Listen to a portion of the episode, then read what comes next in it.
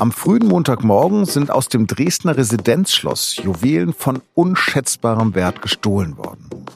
Über den spektakulären Einbruch in das grüne Gewölbe und über die Bedeutung des geraubten Schatzes spreche ich mit Andrian Kreie. Kreie ist Feuilletonchef der SZ. Sie hören auf den Punkt und mein Name ist Lars Langenau. Los geht es nach einer kurzen Werbung. Über die Hälfte aller Menschen lebt heute in urbanen Zentren. Im Jahr 2050 werden es fast drei Viertel sein. Wie wir morgen leben wollen und was wir heute schon dafür tun können, damit beschäftigt sich der Podcast des Sunanau von Mini Deutschland und dem Online-Magazin Freunde von Freunden. Die Stadt von morgen wird heute gemacht. Jetzt reinhören auf thesunanau.com.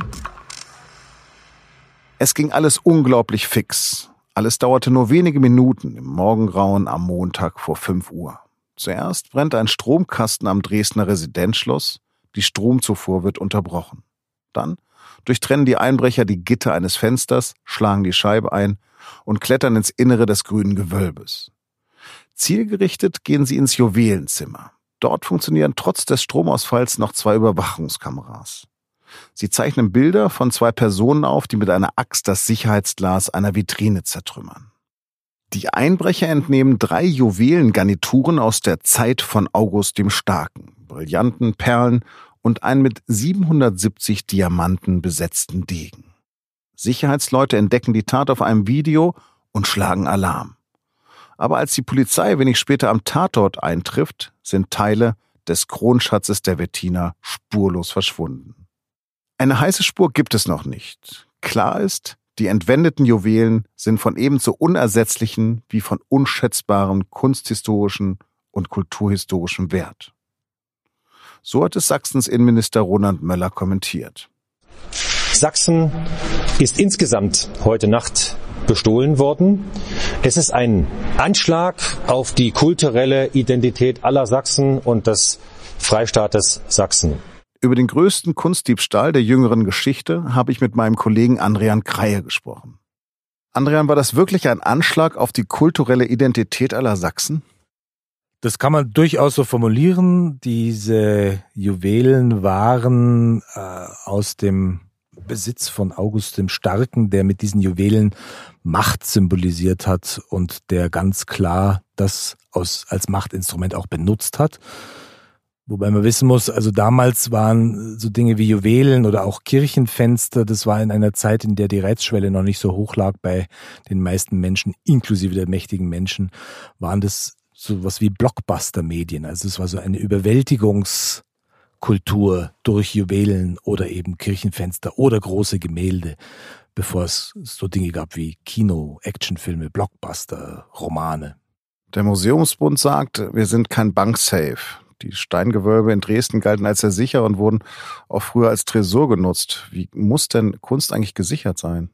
Idealerweise liegt Kunst natürlich in irgendeinem Gewölbe tief unter der Erde äh, mit ganz vielen Sicherungen, aber damit wird es, wird man es der, der Öffentlichkeit entziehen. Es ist fast unmöglich, Kunst so zu sichern, dass sie absolut diebstahl- und raubsicher ist. Das schafft kein Museum. In der Regel gibt es strenge Auflagen von Versicherungsgesellschaften, wenn solche Sachen versichert sind. In diesem Fall waren sie ja nicht versichert. Wie kann das sein? Das sind Versicherungssummen bei solchen Dingen, vor allem weil man sie nicht so genau beziffern kann. Also der historische Wert, der lässt sich für eine Versicherung natürlich nicht genau festlegen. Man kann sozusagen eine, eine abstrakte Zahl nehmen und die versichern lassen. Das können sich die meisten Museen oder auch äh, Landes- oder, oder Staatsregierungen gar nicht leisten. Tatsächlich äh, gibt es so eine Faszination dafür. Das ist auch filmisch umgesetzt worden. Was guckst du deine Filme gerne? Ich mag diese Filme sehr gerne. Also die bekanntesten sind sicherlich Oceans 11, da geht es zwar noch um Geld, aber dann in den Folgeversionen auch um Juwelen. Es gibt die Thomas Crown-Affäre, Top Capi gibt es und natürlich das bekannteste Beispiel von allen ist die Rosaronte Panther-Serie. Und die Faszination liegt vor allem darin, dass es natürlich ein Verbrechen ohne Opfer gibt, die wirklich zu Schaden kommen. Das waren jetzt keine richtigen Trickdiebe, sondern sie sind mit roher Gewalt vorgegangen trotzdem haben so Juwelendiebe ein vergleichsweise romantisches Image. Kannst du das erklären? Dieses romantische Image ist mit Sicherheit eine Fiktion aus dem Film. Die meisten Fälle von Kunst- und Juwelenraub werden von organisierten Banden gemacht, die relativ rabiat vorgehen, die natürlich auch aus, die haben, die stehen alle unter Zeitdruck, die können keine Rücksicht nehmen, sondern gehen dann ziemlich brutal vor.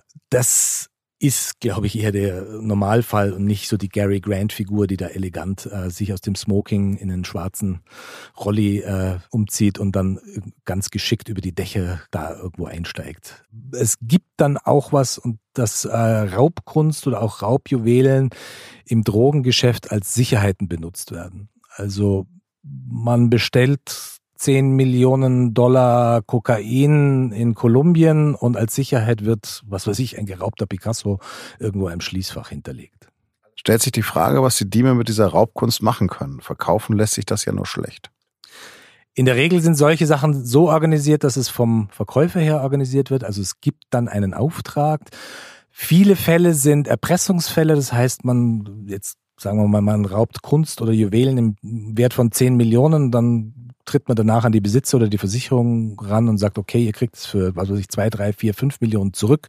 Das ist für einen Versicherungskonzern immer noch ein guter Schnitt. Sowas wird natürlich nie an die Öffentlichkeit gegeben und nie zugegeben, auch um Nachahmungstäter natürlich nicht zu ermuntern, aber auch, weil es natürlich ethisch nicht in Ordnung ist. Manche befürchten ja, dass die zerstört werden und dann einzeln verkauft werden.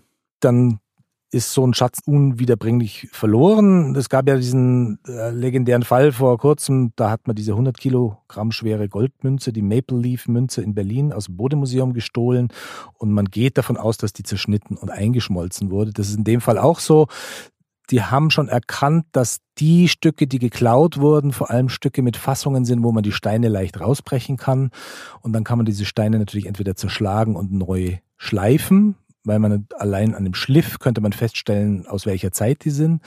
Und dann ist natürlich der Wert sehr viel geringer, aber für jemanden, der die geholt hat, sicherlich immer noch äh, attraktiv genug. Aber der historische Wert ist natürlich für alle Zeiten verloren. Nochmal, was macht die Faszination eines solchen Raubes aus? Die Faszination ist, dass wir natürlich schon geprägt sind durch Filme, die wir gerade erwähnt haben, dass das so Figuren sind, die in unserem inneren Auge sehr geschickte, kluge, kunstsinnige Räuber sind. Und auch, dass in Zeiten, wo die größten Verbrechen unter Umständen über Steuergesetze oder über, über Computermanipulation passieren, dass hier ganz altmodisch wie in Kinderbüchern ein Schatz geraubt wird.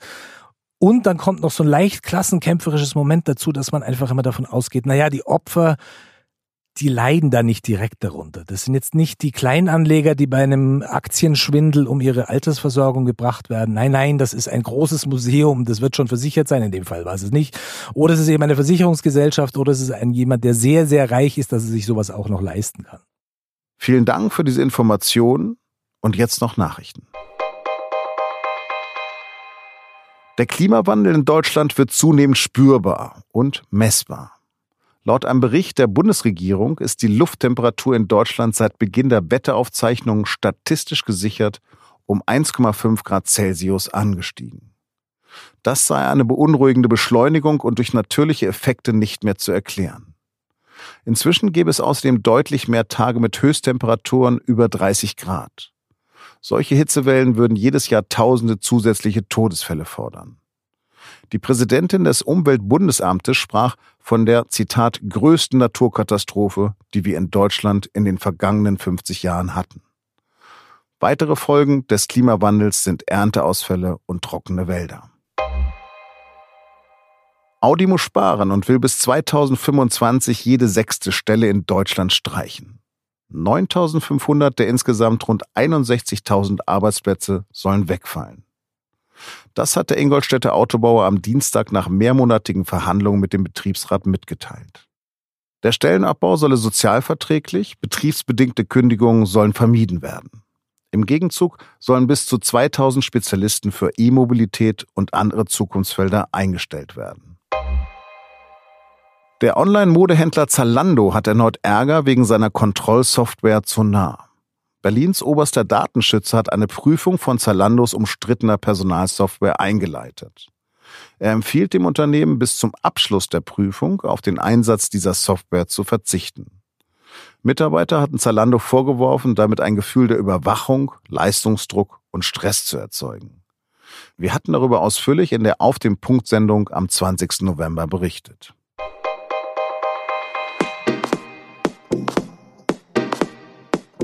Jens Söring sitzt seit 33 Jahren in den USA im Gefängnis für einen Doppelmord, den er immer bestritten hat.